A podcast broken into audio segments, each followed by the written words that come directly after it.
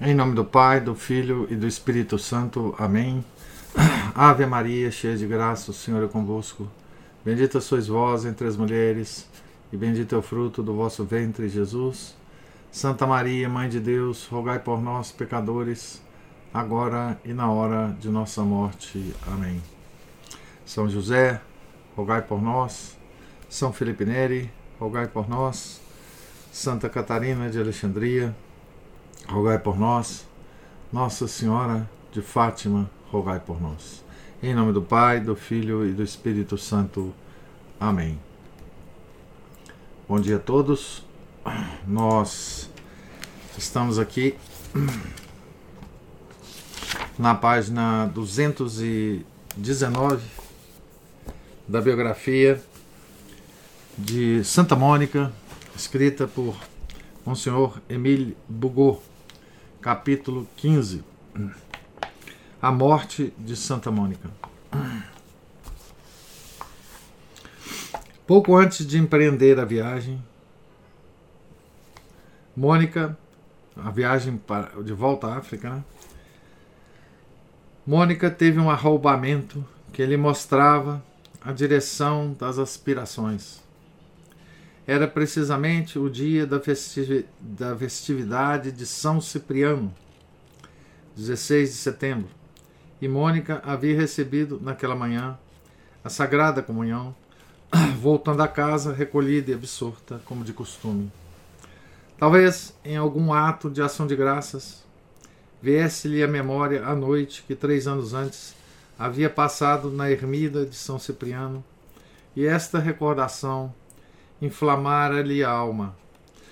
Mas o certo é que de repente se a viu levantar-se do chão, exclamando: Vamos ao céu, vamos ao céu. Este fato não causou pouca admiração, porque Mônica era de caráter sumamente meigo e os movimentos impetuosos não lhe eram naturais. Agostinho, Adeodato e Alípio, comovidos pelos gritos, acudiram. Porém, ela não lhes satisfez as perguntas, limitando-se a mostrar-se-lhes cheia de alegria celeste e a repetir estas palavras de Davi: Meu coração e minha carne se comoveram pensando em Deus, meu Salvador. Desde então, a ideia do céu ocupou-a constantemente, e ainda que sempre sentisse, como todos os santos, grande desprezo da terra e ardente aspiração da pátria celeste, entretanto, abandonar este mundo antes da conversão de Agostinho e deixá-lo aqui em trevas e perigos, vendo-se a gozar e repousar lá em cima, nem sequer se lhe havia passado pela imaginação. Queria converter o filho. E enquanto não o conseguisse, não podia pensar em outra coisa. Por isso, agora que já o via convertido, piedoso e sem necessitar de sua proteção, a ideia do céu voltou a dominá-la. Para lá dirigia sem cessar os olhos. E como dos expatriados se diz que tem o mal do país, assim também podia afirmar-se que tinha a nostalgia do céu. A viagem não lhe interrompeu a ideia, pelo contrário, firmava, elevando-se com o pensamento da instabilidade das coisas humanas a um desejo, cada vez mais vivo, das moradas eternas. Recolhida, serena, unida a Deus e não se ocupando com outra coisa senão com a eternidade, ia satisfeita para a África, porque na realidade, para ela era trasladar-se ao céu. Se a viagem não interrompia as contemplações de Santa Mônica, muito menos impedia a oração e o estudo do filho. Desde que se converteu, havia dividido o tempo em duas partes. Uma dedicava à oração, a recitar os salmos, a leitura da Sagrada Escritura e a vida íntima com Deus, que é a verdadeira felicidade e repouso deste mundo. a outra consagrava o estudo das questões mais sublimes, filosóficas e teológicas. Acabava em Milão o tratado contra os maniqueus.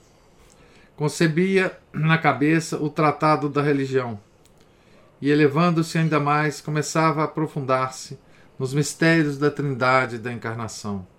Tudo durante a viagem.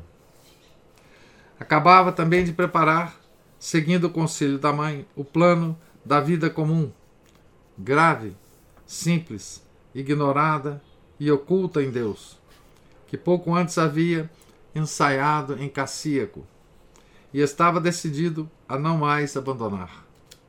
Com essa ideia, passando por Pisa, Santa Mônica e Santo Agostinho, se desviaram um pouco do caminho para ver uma coisa que lhe chamou de modo singular a atenção. Os, espe os espessos apeninos haviam dado asilo a piedosos solitários que ali renovavam as maravilhas da Tebaida, do deserto da Tebaida, né? Nossos dois santos, que antes de saírem de Milão, visitaram os religiosos e as virgens dirigidas por Santo Ambrósio, a fim de adquirir sob sua direção luz e instruções sobre o gênero de vida a encetar, quiseram vê-los e conferenciar com eles. Infelizmente, não se conserva notícia alguma dessa excursão.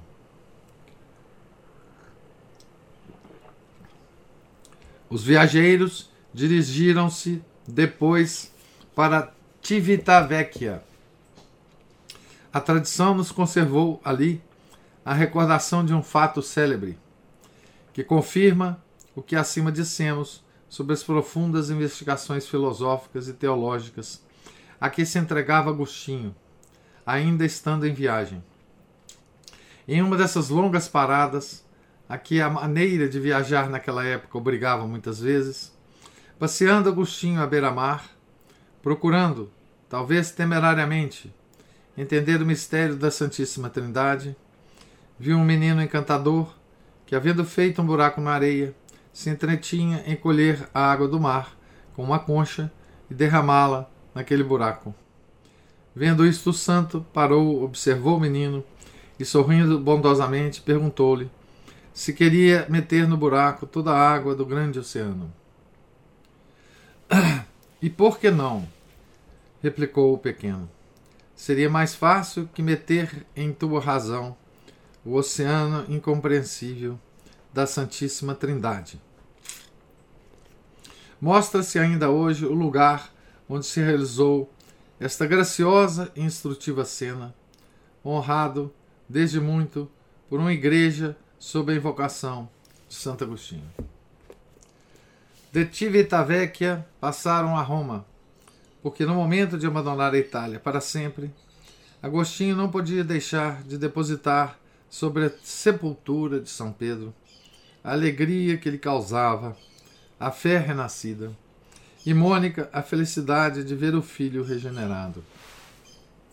Além disso, visto que pensava na vida religiosa e se haviam separado do caminho para procurar nas gargantas dos Apeninos modelos vivos desta mesma vida, não podia Roma oferecer-lhes mosteiros de homens e mulheres, cujo número, pureza e perfeição tanto celebrou o mesmo Agostinho? Entraram, pois, em Roma, porém, temendo o rigor do inverno que se aproximava, permaneceram apenas alguns dias na capital do catolicismo. Mônica temia que o filho, doente do peito, pudesse resfriar-se e assim apressava a viagem para o porto de Ostia, onde esperava encontrar um navio que os conduzisse à África. Foi necessário esperar alguns dias. Neste ínterim, ela teve o segundo arrombamento, menos impetuoso que o primeiro, porém que muito lhe elevou a alma. Achava-se sentada na varanda de uma casa próxima ao mar, no outono, cujas tardes são ali belas como em nenhum outro país. O sol ia se pondo. Os últimos raios refletiam-se na planície do Mediterrâneo e para contemplar tão majestoso espetáculo, sentou-se também Agostinho ao lado da mãe. O silêncio que reinava, a beleza do céu, a ilimitada extensão das águas, a ideia do infinito que enchia o coração de Mônica e Agostinho, a paz externa, inferior à que gozavam interiormente, tudo lhes elevava, pouco a pouco, as almas, e pôs-lhes nos lábios uma dessas conversações que não se usam na terra. Elevaram-se para Deus com impulsos do amor, e para dizê-lo assim, de um só voo chegaram-lhe até o trono. Quanto tempo permaneceram em tal estado, mudos e fora de si? Nem ele nem ela poderiam dizê-lo, pois na suspensão das faculdades e sentidos, que se chama êxtase, o tempo não corre para a alma afortunada. E ainda que durasse um século, ser-lhe-ia menos que um relâmpago, ou como uma cortina que se levanta e torna a cair no mesmo instante.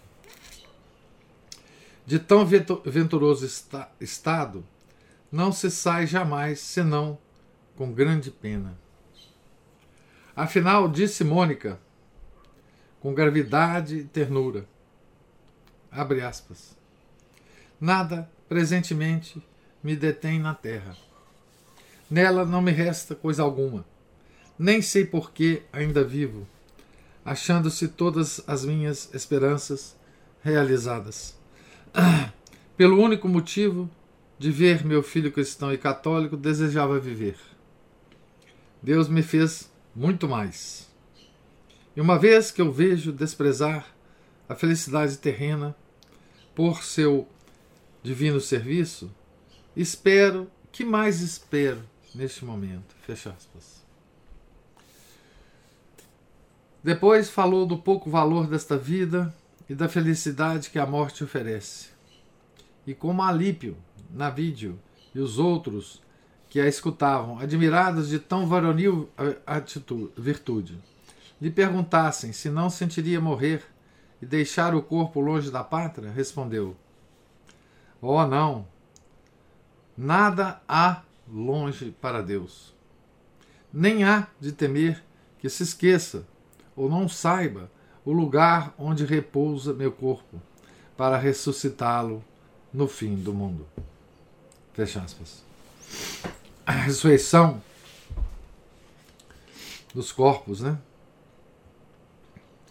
Esta abnegação ou indiferença a respeito do lugar de sua morte era novo em Santa Mônica, aparecendo preciosa como a última flor que se abre pois até então sempre se mostrara preocupada com o lugar de sua sepultura e já havia mandado construir em Tagaste.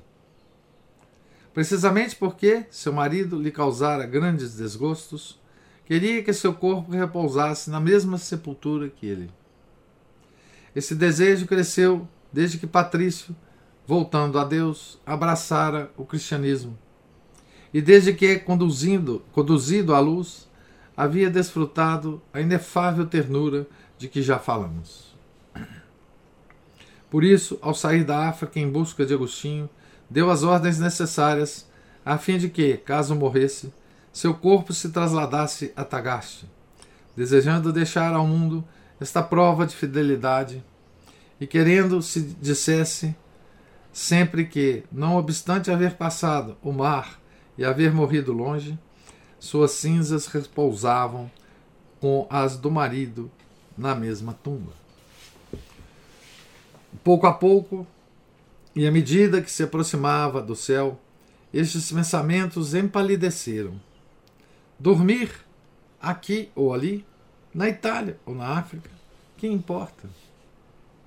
Contanto que despertemos na eterna glória. Sempre que os corações estejam unidos, que importa que as cinzas repousem nesse ou naquele sepulcro? Patrício estava com Deus. Ela ia também para o mesmo Deus. E Agostinho viria, sem tardar, unir-se a eles. O resto não merecia cuidados. Em tal estado, desprendida e esquecida de tudo, não tinha outra missão na terra. Sem impaciência nem temor, e com estimada tranquilidade de ânimo, esperava o sinal que estava próximo. Ah, então,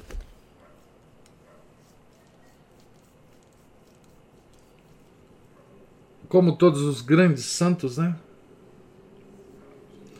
É, a morte é uma é um momento que os, os, os santos é, é, pressentem, né? preveem né? A, a, própria morte. Né? É, é, os grandes santos eles não sofrem de morte súbita, né? Ah, o caminho da santidade é um caminho para a morte, né? E como tal, é o ápice é, da vida dos santos, né? É, aquele salmo né, que fala preciosa é a morte preciosa para Deus é a morte de seus santos, né? É, então, é, Deus de, de alguma forma, né, informa aos seus santos, né, esse esse evento, né, que para nós é tremendo, né? Nós ontem nós nós acabamos de ler uma, uma um capítulo, né, do Iota Uno que fala sobre a morte, né, a, a concepção de morte tradicional e a, depois do Concílio Vaticano II, que não nos interessa agora, mas é, a morte para o fiel comum, né, é, ela é revestida de um, de um, de um momento, ah, usando as palavras mesmo do Iota né, tremendo, né? É, mas para os santos é uma, é uma aproximação é, amigável, né? digamos assim. É, é uma aproximação tranquila. Né? Com efeito, cinco dias depois da mencionada conversa, foi acometida de febre, que a obrigou a guardar o leito. No princípio, pensava que era apenas um pouco de cansaço, ocasionado pela longa viagem. Porém, ela não se enganou e, entendendo que o esposo a chamava, não pensou em outra coisa senão em preparar-se para recebê-lo. Estando recolhida e orando, teve novo arroubamento, e tão doce e veemente foi o êxtase, que o corpo se lhe tornou imóvel, como se estivesse morta. Agostinho, Adeodato e Navígio corriam-lhe em auxílio, procurando meios de fazer-lhe voltar os sentidos.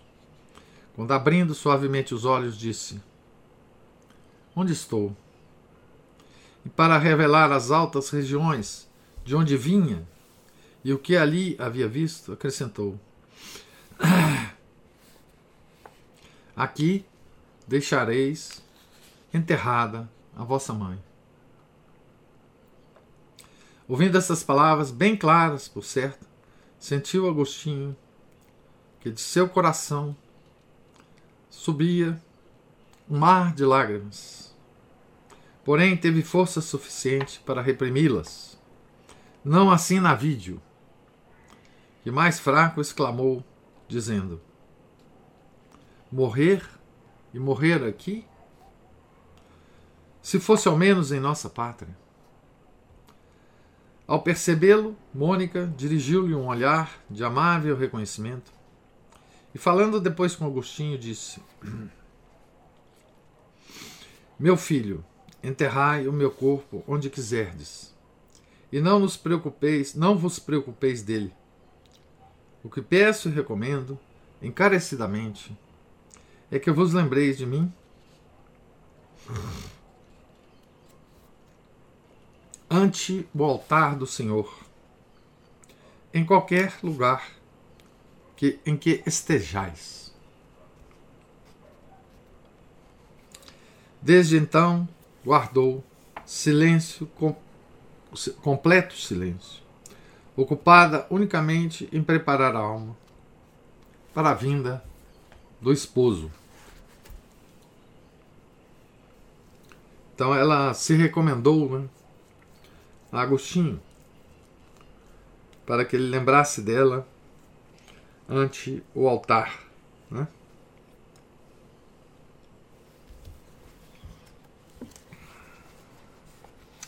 Examinou-se tranquila e cuidadosamente, a fim de afastar o pó que se senta ainda sobre as flores mais belas.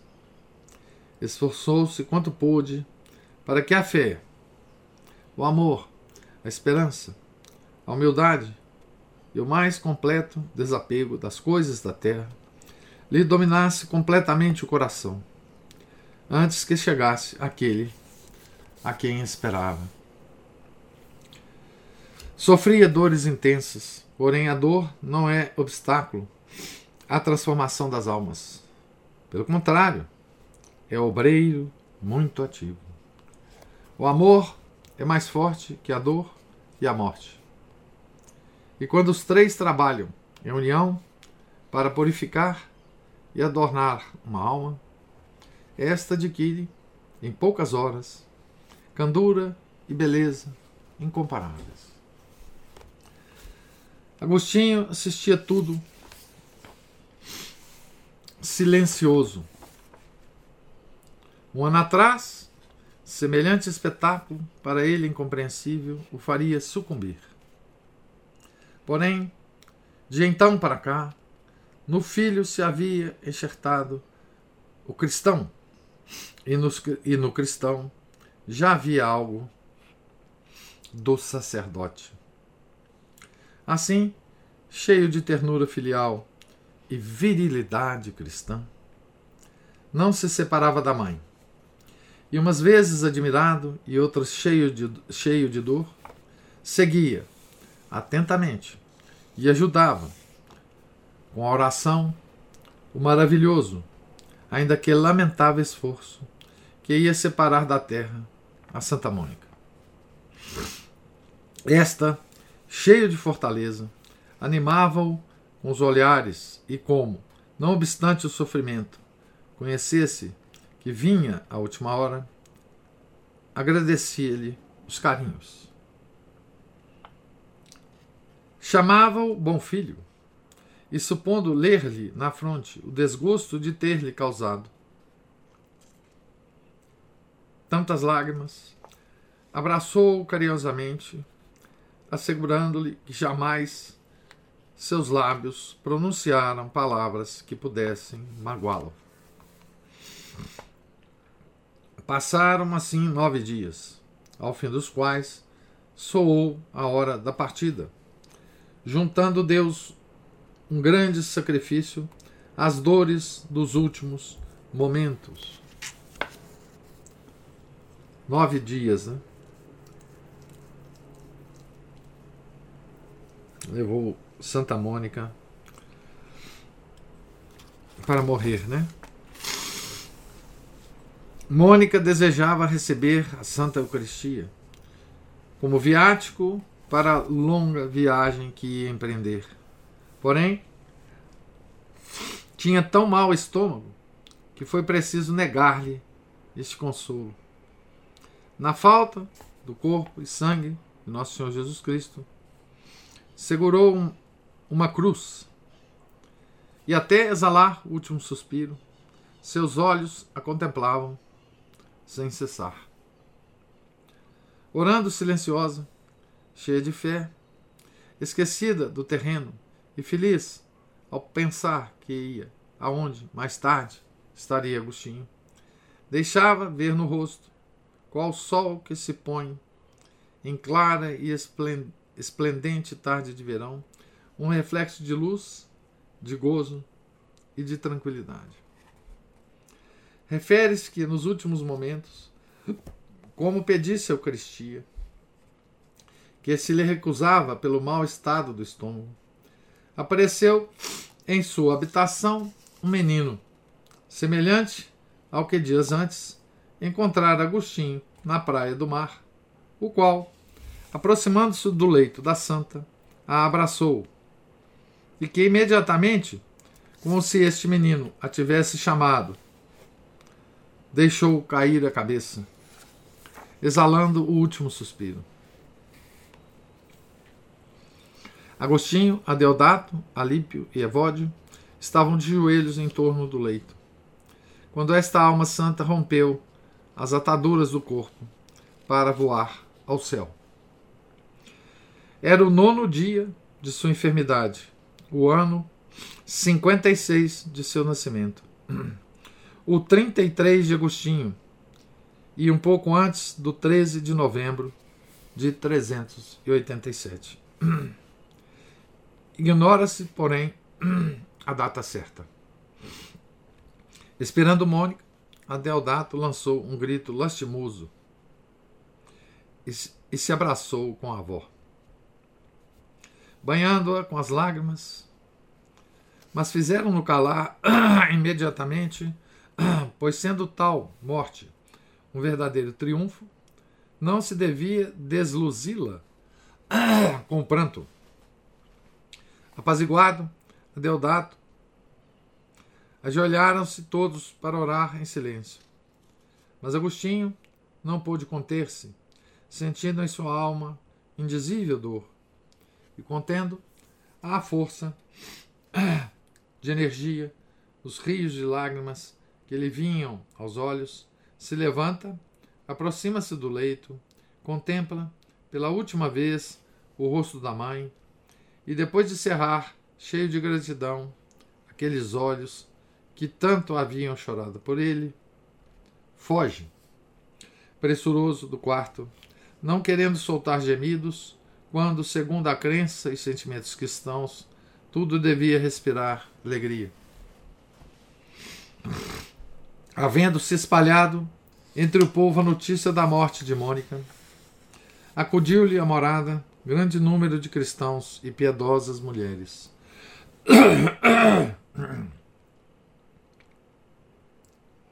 Fazia muito pouco tempo que a santa residia em Hóstia, e entretanto, seja pela fama de Agostinho e a notícia de sua conversão e batismo a tivessem precedido, seja pelas maravilhas que honraram os últimos dias de Mônica, se houvessem espalhado entre o povo, ou porque, como disso, há exemplos na vida dos santos, Deus tivesse revelado a algumas almas o mistério de piedade que acabava de cumprir-se. A habitação da falecida ficou cheia de cristãos que louvavam a Deus por uma morte tão santa. Entretanto, Navídio, Evódio, Alípio e Adeodato recitavam em voz alta os salmos de Davi. E Agostinho, colocado entre eles, sofria dupla e horrível angústia. Por um lado, sentia desgarrar-se-lhe a vida, que da vida materna e da própria formavam uma só. O coração estava traspassado de dor tão espantosa que a seus olhos afluíam rios de lágrimas rios de lágrimas. Porém, de outro lado, também estava como fora de si, pelas maravilhas ocorridas na ocasião da morte da mãe. Persuadido de que ela fora um triunfo e crendo, portanto, que não devia chorar, lutava energicamente com as lágrimas, ordenando aos olhos que ficassem secos. Bonita essa expressão, né? Ordenando aos olhos que ficassem secos.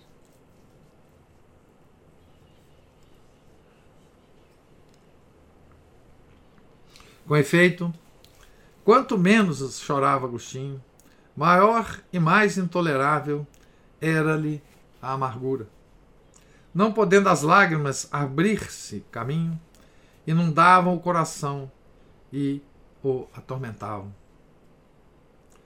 O dia da morte e o seguinte, passou ele velando e orando ao lado da mãe, recitando salmos em uma sala contígua, acompanhado dos amigos e seguindo por último ao cortejo fúnebre, pálido, silencioso, abatido e devorado pela tristeza. Pela tarde ensaiou alguns meios usados entre os antigos. Pois é, Ana, pois é. Ordenar, a, é, é, a Ana estava dizendo, né? Ele ordenava os olhos que ficassem secos, né? A Ana está dizendo que os dela são desobedientes.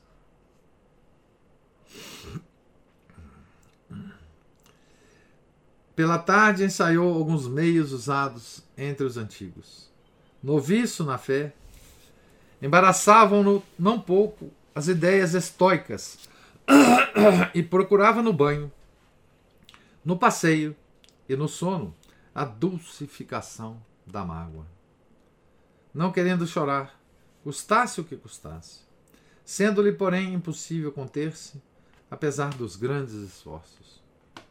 No dia seguinte, quando despertou e não viu a mãe, pensando em sua bondade, em seu carinho, no profundo e inalterável afeto com que eu havia tratado, e nos serviços, mais que mais de criada que de mãe, que lhe prestara durante trinta longos anos, seu coração se desfez. Abre aspas. Soltei diz ele, o dique das lágrimas, que até então havia contido, e deixando-as correr à vontade, só e sentado na minha cama, chorei a perda irreparável de uma mãe que por tantos anos não, cessa, não de chorar por mim. Fecha. Desde então até a morte, Agostinho nem por um momento se esqueceu da mãe. Todos os dias orava por ela. E quando foi sacerdote, todas as manhãs a tinha presente no santo altar, cumprindo a recomendação que ele fizera na proximidade da morte. Em cada instante, via a imagem de Mônica que, aproximando-se, o excitava a viver na virtude e a não se separar jamais de Deus. Falava isto com frequência aos amigos e até algumas vezes referiu aos fiéis as virtudes maternas, provavelmente eh, nas homilias que ele fazia, né? nas, nas igrejas. Né? Um dia, por exemplo, Sendo já de idade muito avançada e passados mais de 30 anos da morte da mãe, fala dos defuntos, do respeito que se lhe deve à memória, da obrigação de pedir por eles e das superstições que é preciso evitar. Por exemplo, de que podem voltar à Terra e aparecer-nos. Então teve uma viva e amante recordação da mãe. Abre aspas. Oh, não! exclamava, os mortos não voltam. Porque se tivessem essa faculdade, não haveria noite em que não visse a minha querida mãe, que enquanto esteve neste mundo, não podia separar-se de mim, e que, por mar e terra, me seguiu até os mais longínquos países, querendo sempre estar a meu lado. Não permita, Deus, que ao entrar no céu, em uma, uma vida mais feliz, haja minha mãe deixado de ser tão amante como era para mim, e haja de atribuir-se a esta causa não vir consolar-me no sofrimento. Minha mãe me amou muito, mais do que poderia dizer. Fecha aspas. Então, para dar o exemplo, né, os fiéis de que os mortos não voltam, né? se voltasse minha mãe, voltaria e apareceria para mim, né? Porém, o que prova ainda mais a terna e profunda lembrança que Agostinho guardou para sempre da mãe foi o livro das Confissões. Nesta obra monumental, que escreveu para afastar de si a admiração que excitava e que ainda mais o engrandeceu, vê-se o amor que devotara à mãe, embora, desejando humilhar-se, o deixasse como entre trevas, temendo que a auréola da santa pudesse iluminar-lhe a própria fronte. Apesar das reticências e meias palavras, aí se vê brilhar a doçura, a piedade, a modéstia virginal, a castidade puríssima, o heroísmo materno e o amor divino dessa mulher incomparável. Nessa obra, enfim, aparece o que deve ser a mãe cristã e o que pode fazer para a salvação dos filhos.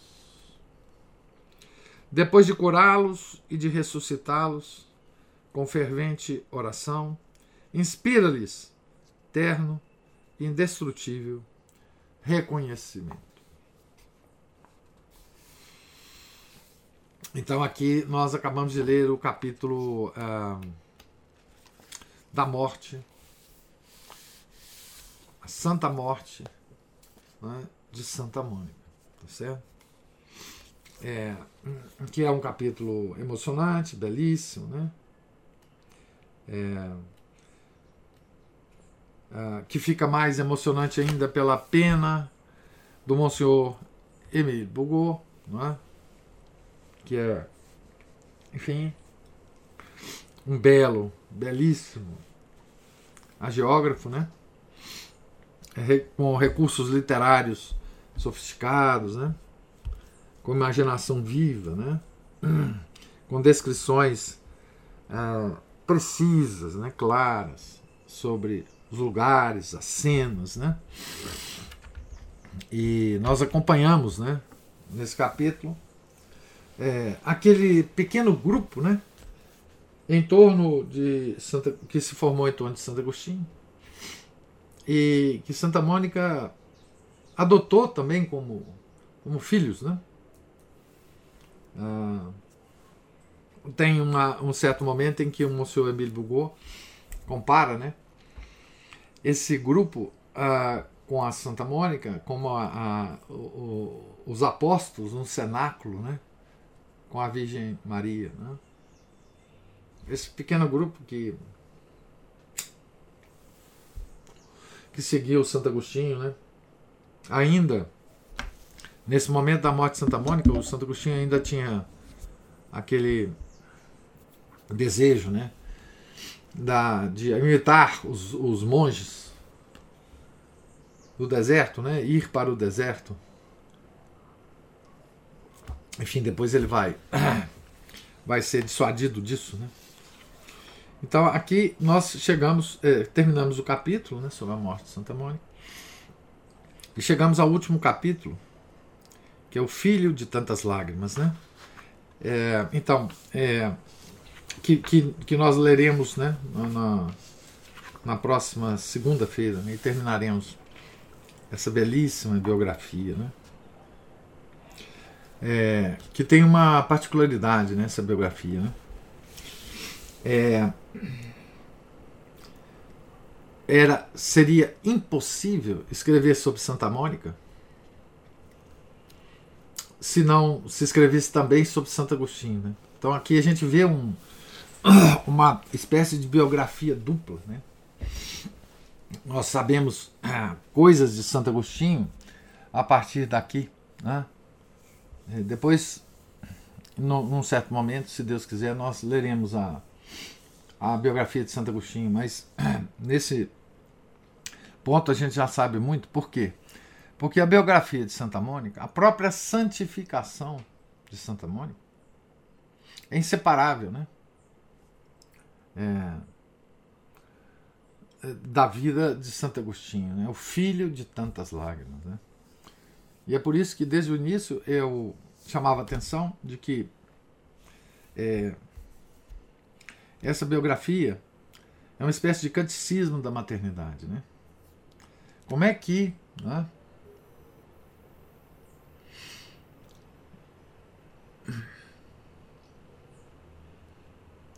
Deu uma travada aqui, né? Então eu dizia: como é que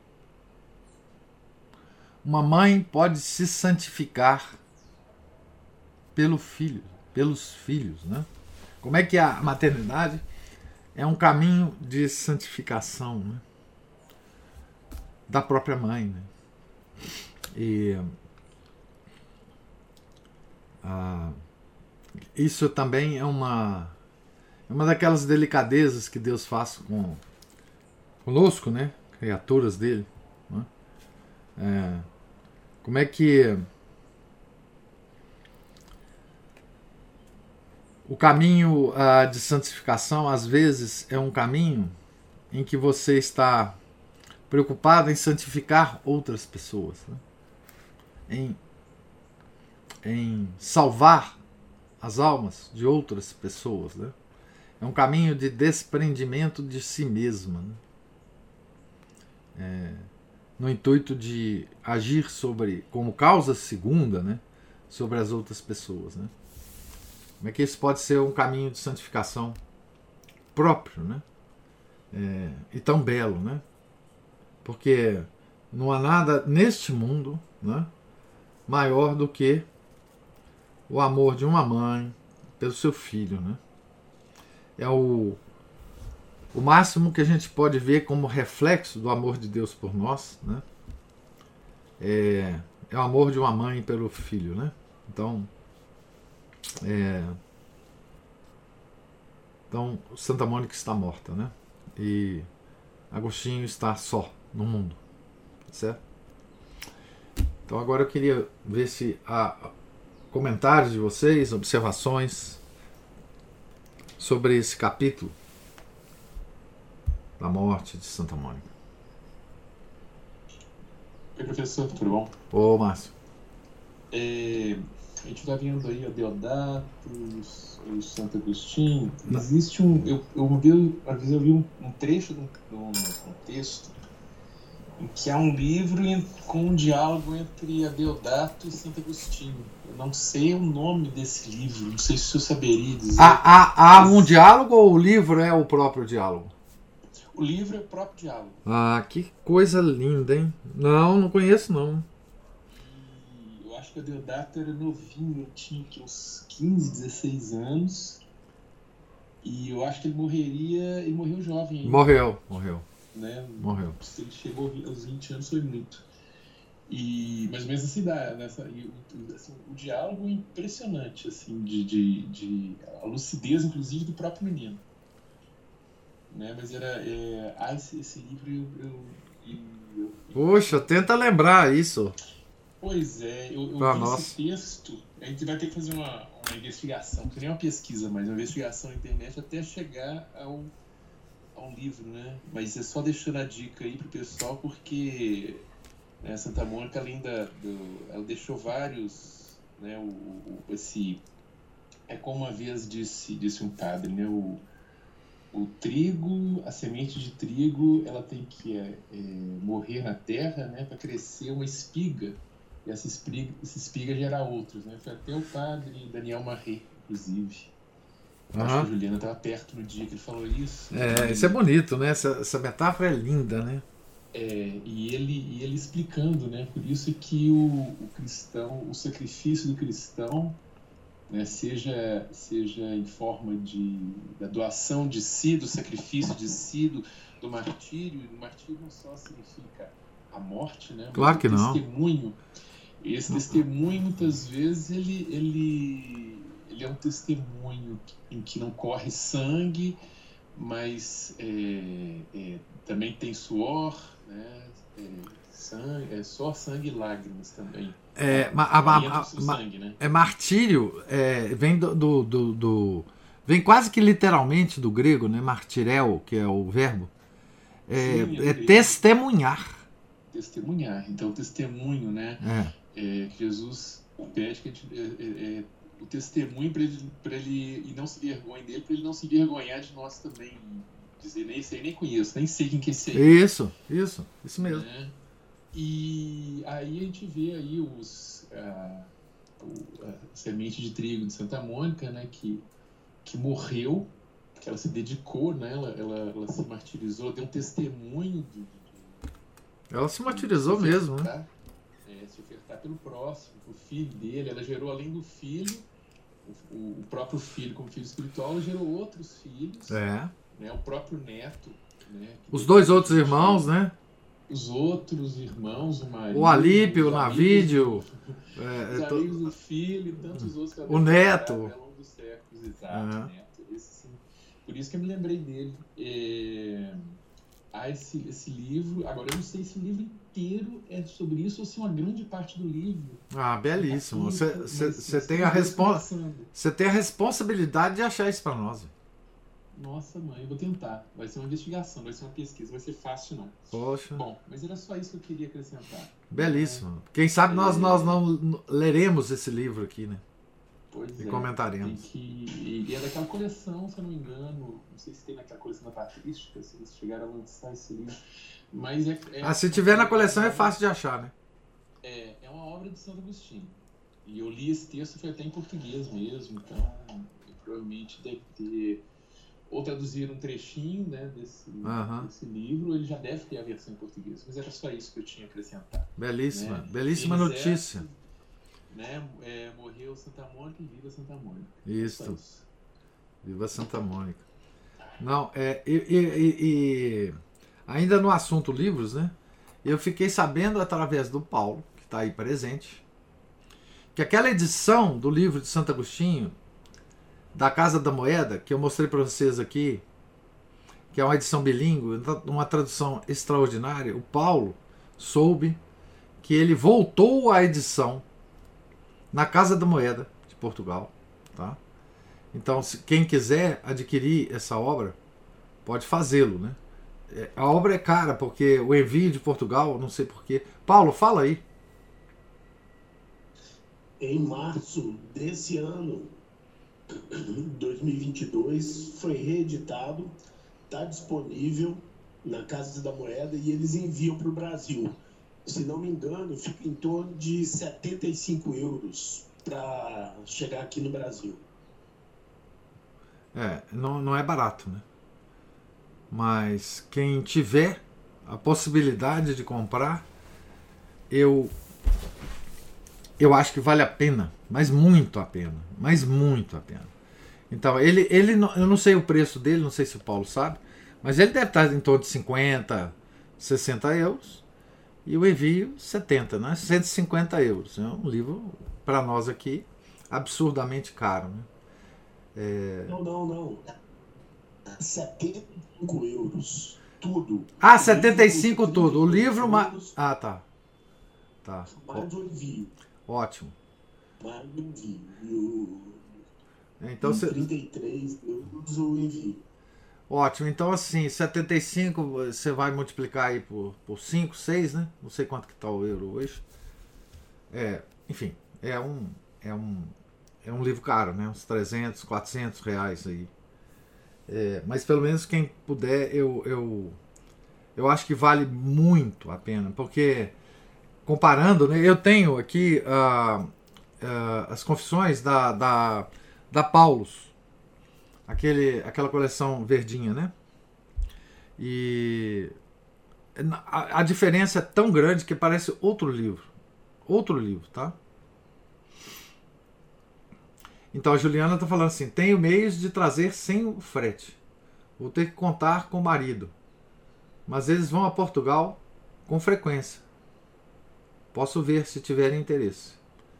Então pronto, aí eu tenho uma notícia aí. Né? É, Vale. Tem que ver, porque o livro pesa um quilo, né? É, o livro é. é, é exatamente. Se tiver 10 encomendas aí, já dá uma mala. É, não, não é também barato trazer, né? O excesso de peso, né?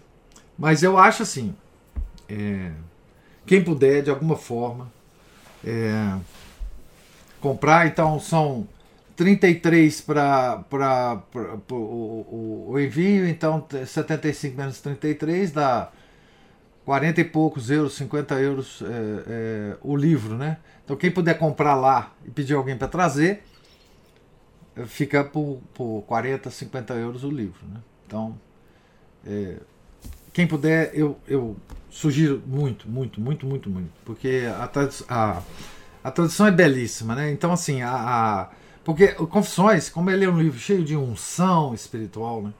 É preciso uma boa tradução, né? Não, não dá para não dá para desprezar uma boa tradução dessa, dessa obra, né?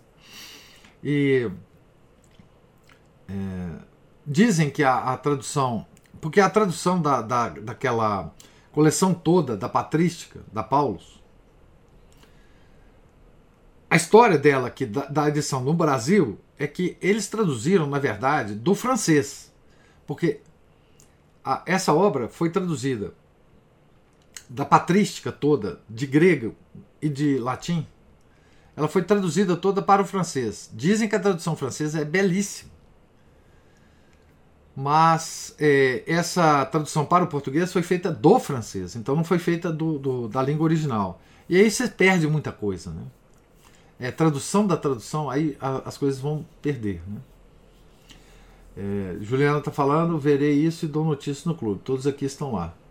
Paulo, tem o link da venda? Então, está perguntando aí a, a, a Juliana. É, então é, é, isso aí. Mas, então. É... Tem dois links, você pode comprar direto da Casa da Moeda e tem uma loja virtual lá em Portugal, que eu esqueci o nome agora, que você pode comprar também. Ela tem também disponível lá. Tá. É, vale a pena? É porque, na verdade, esse, esse livro de, do Santo Agostinho, o próprio Monsenhor Emílio Bugô fala o seguinte, que olha o que ele fala, né? Ele fala assim: nessa obra, é o último parágrafo que eu li, né? Nessa obra monumental, que escreveu para afastar de si a admiração que excitava e que ainda mais o engrandeceu, vê-se o amor que devotara a mãe. Então, ele, o Santo Agostinho escreveu essa obra porque, assim, já muito famoso, já muito, enfim, é, considerado por todos um santo em vida, enfim, atraindo pessoas e mais pessoas à figura dele, ele quis escrever a obra para contar para todo mundo como ele era pecador, como a vida dele não. Né, né enfim. É, na verdade, ele escreveu para isso, né? E na verdade essa obra é central no cristianismo. Central. Né? Mas não só no cristianismo. Hoje, o pessoal, por exemplo, ateu, é, LGBT, é, comunista, nas universidades, estudam Santo Agostinho. Não pela parte religiosa, pela, pela parte literária. Literária. Pela importância é, que tem o livro na, na história da literatura mundial, universal. Tá certo? Então, é uma, uma obra central, uma obra central. Quer dizer, se alguém não quiser ler nada mais do que, do que essa obra de Santo Agostinho, já está bom demais. Né? Porque ele tem, ele tem obras e obras. Né? Ele, é um, ele foi um escritor profícuo. Né? É, mas quem não quiser ler mais nada dele, leia essa obra, né? Confissões. Porque é uma obra central em toda a literatura ocidental. Né? Ele é uma obra. É, ele é uma obra iniciadora de um de um estilo literário de uma de uma de uma coisa que não existia antes, né? Que era a, a, essa essa coisa da confissão, né? Uma obra autobiográfica. Né? Não existia obras autobiográficas antes de Santo Agostinho. Então ele ele inaugurou né? é, isso no Ocidente. Né? É, Então, uh, é uma obra que, que não se deve deixar de ler. Além disso, é uma obra cujo, cujo texto, cuja, cujas, cujos problemas que trata a obra são atualíssimos. É, não há nenhum outro livro, sem exagero, né, que você pegue do século IV 5. Que você possa entender tão tranquilamente e você possa se sentir tão inserido nas questões que ele trata quanto esse livro. Então, é, não, não deixem de fazer uh, uh, um esforço para, para não só comprar o livro, como também lê-lo pacientemente. Né? Aqui nós temos um, um que está presente aqui, um, um indivíduo que lê uh, confissões permanentemente. Né? Não sei, Paulo, se você quer dar um testemunho das suas da sua imersão, né? É, em Santo Agostinho. Não consigo chorar. Como é que é? Eu não consigo porque eu vou chorar. Ah, sim, pois é. Então, é,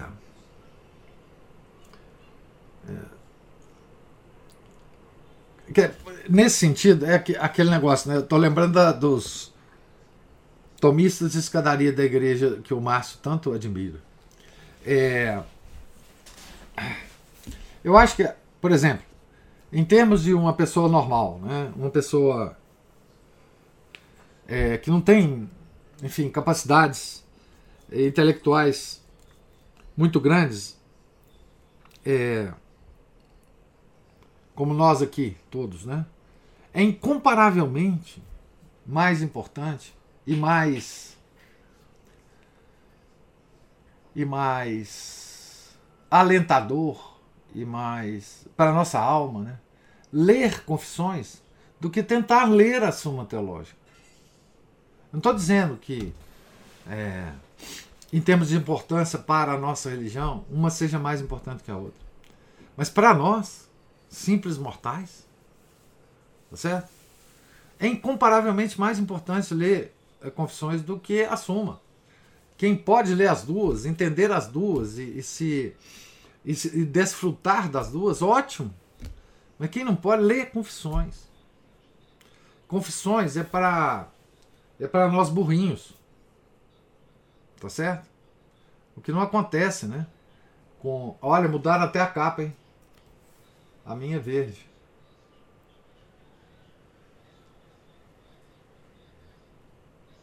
É, tá vendo? É, legal. Bonita a capa. É... Então, é, que bom, né, que eles reeditaram essa, essa obra. Que bom. É, é, é impressionante. Então, quem estiver lendo a Suma com, com grande dificuldade, né, para aí a Suma e comece a ler é, as confissões que vale muito a pena. Né? Vale muito a pena. E é leitura para toda a vida, né? É leitura para toda a vida. Né? Não há uma parte das confissões mesmo quando ele está falando das heresias, né? que seja. que não seja tocante, que não seja. É, que não te eleve a alma né, a Deus. É, a, eu lembro que, que é, quando eu li Confissões, a, a primeira vez, é, e agora a gente relê partes, né? o discurso que Santo Agostinho é, faz sobre o tempo é uma das coisas mais lindas que existe. Né? Eu lembro que eu pensava na época, né? Puxa, Santo Agostinho entendia mais do tempo do que qualquer bobão moderno, né? Qualquer Einstein ou qualquer relativista, físico relativista de hoje, né? É... Ficava imaginando, né? Por que, que esses físicos não leram Santo Agostinho para saber o que, que é o tempo, né? É, e ali, poxa, tem uma riqueza, uma coisa. Cada um vai tirar, né? Dessa fonte as coisas que mais in, impactam, né? A personalidade, mas. É, e nele, né? Santo Agostinho sempre lembra da mãe, né? Sempre lembra da sua mãe. É uma coisa incrível. Então não deixe de comprar. É um livro para qualquer idiota ler. Não precisa ter nenhuma preparação. Não precisa ter comentários sobre o livro para você entender. Né? Não precisa ter nota de rodapé para você entender. Aliás, as notas de rodapé desse livro são impressionantes, porque ele identifica no discurso de Santo Agostinho ao longo do, do livro todas as passagens bíblicas. E é impressionante como que é, tem citação de passagem bíblica é impressionante. Como que, que Santo Agostinho né, mergulhou mesmo nas Sagradas Escrituras. Né? Profundamente. Né? E, e através do livro né, a gente vai entendendo. Né? Naturalmente, as passagens bíblicas que, que ele cita, a importância das passagens bíblicas, a conexão entre elas. Né? Como é que a é, como que Deus revelou, né, na sua infinita sabedoria, né, detalhes, delicadezas através das Sagradas Escrituras que a, que a partir de, da leitura de Santo Agostinho você vai absorvendo naturalmente. Você não precisa voltar lá e ler a passagem. Você vai seguindo o discurso de, de Santo Agostinho. Naturalmente você vai vendo. Né? Então essa essa essa edição tem é é, é, ela anota cuidadosamente né, as passagens que Santo Agostinho está tá se referindo. Né? É, é, é, lindo, essa, essa edição é linda. Né? Mas eu queria deixar espaço também para vocês falarem, eu já falei demais. Professor, descobri. Oh! foi fácil. Se chama Demadistro. Ah, Demadistro. É uma obra dele. Entre Santo Agostinho e Deodato, segundo diz aqui a, a resenha, que forma platônica, né, um modelo platônico, perguntando, respondendo e tal, sobre é, a teoria pedagógica dele, né? A, a, sobre, sobre o ensino. Uhum. Essa é a tradução de Demadistro. E essa. A, você já viu se tem introdução de que tipo. Tem da, da Paulus? Olha, professor, não sei. Porque eu só, eu só vi aqui uma pessoa escrevendo um resumo tá. sobre o diálogo entre São Agostinho tá. e citando Demadistro. Né? Demadistro. É, e apenas isso aqui. Ótimo. Não, foi a única referência, inclusive, que eu achei, é, pelo menos na língua portuguesa, sobre isso aqui. É, não, tem outra referência aqui, tem outros blogs de filósofos. Não, é, esse livro, esse livro deve ser assim sensacional, né? Porque Santo Agostinho, além de tudo, deixa eu procurar aqui. Além de tudo, ele era um, ele foi um dos fundadores, né? Do trívio e quadrívio, né? Hum, é, é, isso aí é, não é brincadeira, não. Isso aí é de magistro. É uma missão dada, missão cumprida. Muito bom, Márcio, muito bom. É, São Português. De Magistro. É, Santo Agostinho, de Magistro. Tem um. Tem até em Kindle. Tô aqui na Amazon, tá? Sobre o ensino. Os Sete Pecados Capitais, edição em português. Ó, oh, tem uma edição aqui boa, hein? Tem uma edição aqui boa, hein? Que é. Engraçado, o Tomás de Aquino tá aqui por Santo Tomás de Aquino e Santo Agostinho e outros. Deve ser uma obra que, que tenha. É, tem uma edição aqui que é boa por causa da pessoa envolvida nessa tradição, que é o Luiz Jean Lawande, tradutor. Olha, Ah, não, mas eu, é, esse demadistro aqui é, é, do Tomás de Aquino, não é de Santo Agostinho. É, é, as questões disputadas de Santo Agostinho, de, de São Tomás de Aquino. Peraí, tem duas obras, né? Incrível. Demadistro. É, então, é, É, deixa eu ver aqui. Não, Santo Tomás de Aquino, olha. Só tem de Santo Tomás de Aquino. Engraçado, tem uma, uma edição aqui que é.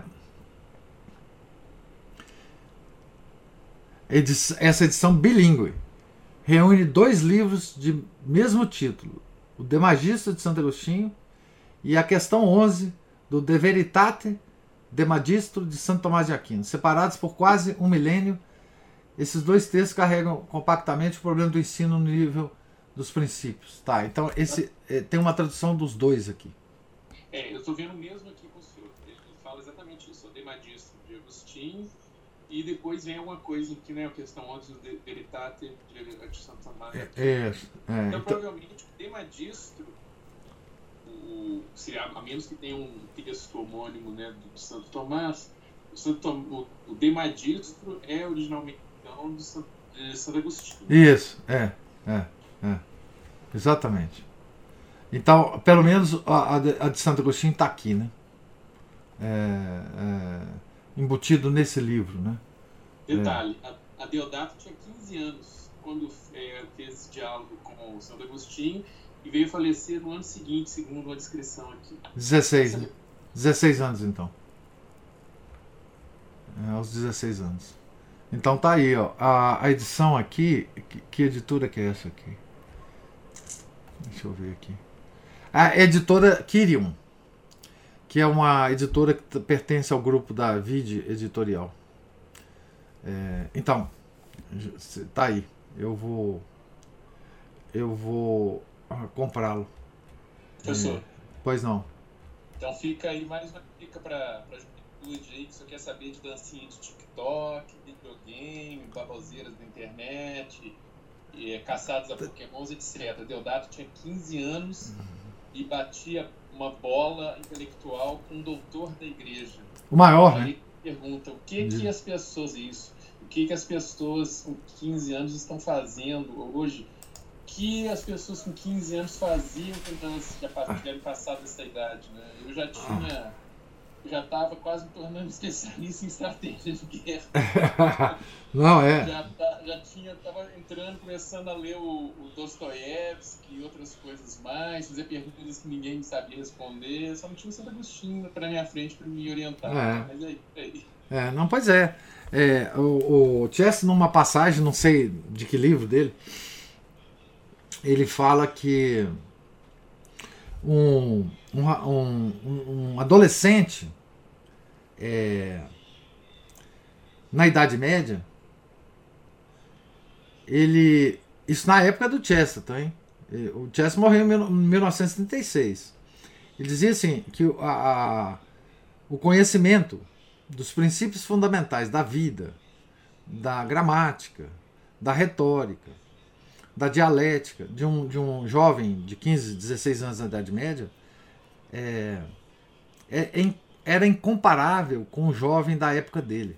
Assim, é, a diferença era, era. E ele faz uma ironia, dizendo que. E a gente hoje chama a Idade Média da Idade das Trevas. Né? É, é incomparável. A descida da serra que nós tivemos é incomparável.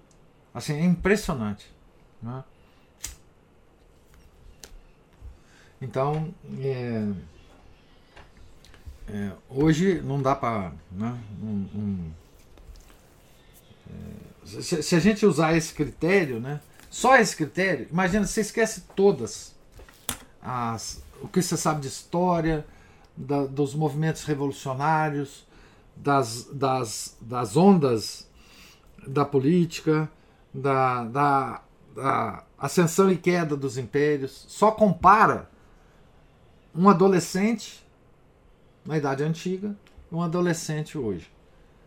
Essa comparação vai te dar a, a, a exata degradação que a humanidade sofreu, né? a exata é, degradação. Quer dizer, é, não precisa estudar nada, não precisa ver nada, não precisa. É só você comparar isso e você vai é, entrar em estado de choque. Entrar em estado de choque. Né? É, eu nem quero fazer essa comparação de quando eu tinha 15 anos, sabe, Márcio?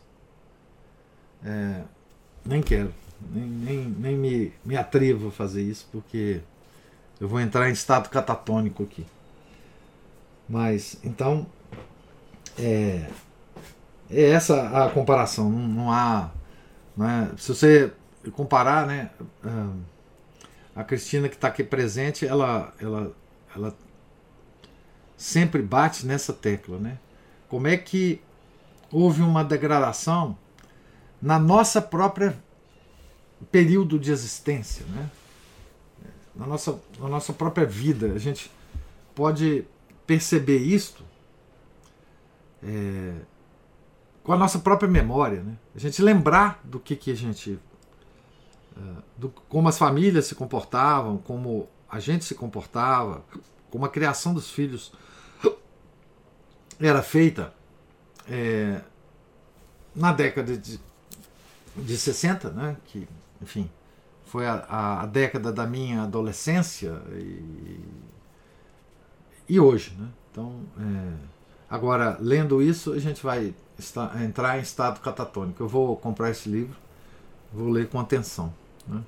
É, agradecimentos aí efusivos ao Márcio. Né?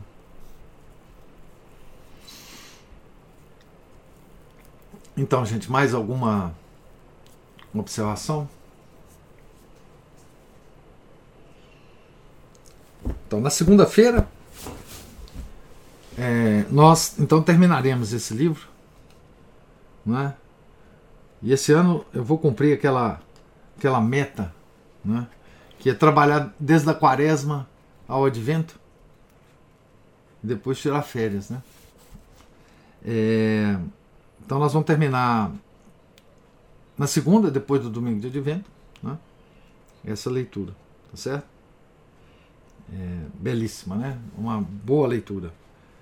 É, esse ano foi, foi produtivo, né? O que, é que nós lemos esse ano? Nós começamos com aquele livro do Monsenhor. Ai meu Deus, Monsenhor, que Monsenhor? A Fé perante a Ciência. Monsenhor de Segui. Monsenhor de Segui. Depois nós seguimos na quaresma o diálogo, né?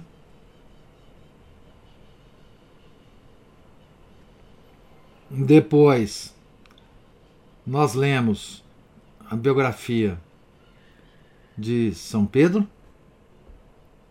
escrita pelo Thomas Walsh. E depois foi Santa Mônica, né? Acho que é isso. Então tá bom, né? O ano foi produtivo. E terminaremos ele na segunda-feira, se Deus quiser. Né? Tá certo? É, eu vou. Meu planejamento é ler alguma coisa antes da quaresma do ano que vem. Alguma coisa que tem que ser pequena, porque é, a quaresma começa. A, a, Ana Paula já me informou isso, mas eu já me esqueci. Eu não sei. Ela começa em fevereiro, né? Em algum momento de fevereiro, a quaresma esse ano. Então, a gente vai voltar um pouco antes e ver o que, que a gente pode ler. É, mas eu, eu informo vocês, porque se vocês quiserem comprar, a minha tendência hoje é ler uma pequena biografia de São João Crisóstomo, que, que é também muito boa, mas ela é pequenininha. Vou, ver, vou pegar ela aqui e ver se dá tempo de a gente ler antes da quaresma. E depois na quaresma também, não sei o que nós vamos aprontar, não. Mas eu vou. Eu, eu vou. Eu, eu falo para vocês. Tá certo? Então, Deus lhes pague a presença, a paciência, os comentários. É, tenham todos um santo dia, um santo final de semana, um santo início de advento, que é o, o início do ano nosso, né? Do ano cristão. É o advento. E se Deus quiser, na segunda a gente volta, tá certo? Em nome do Pai, do Filho e do Espírito Santo. Amém. Ave Maria, cheia de graça, o Senhor é convosco. Bendita sois vós entre as mulheres, e bendito é o fruto do vosso ventre, Jesus. Santa Maria, Mãe de Deus, rogai por nós, pecadores, agora e na hora de nossa morte. Amém. São José, rogai por nós. São Felipe Neri, rogai por nós. Santa Catarina de Alexandria, rogai por nós. Santa Mônica, rogai por nós.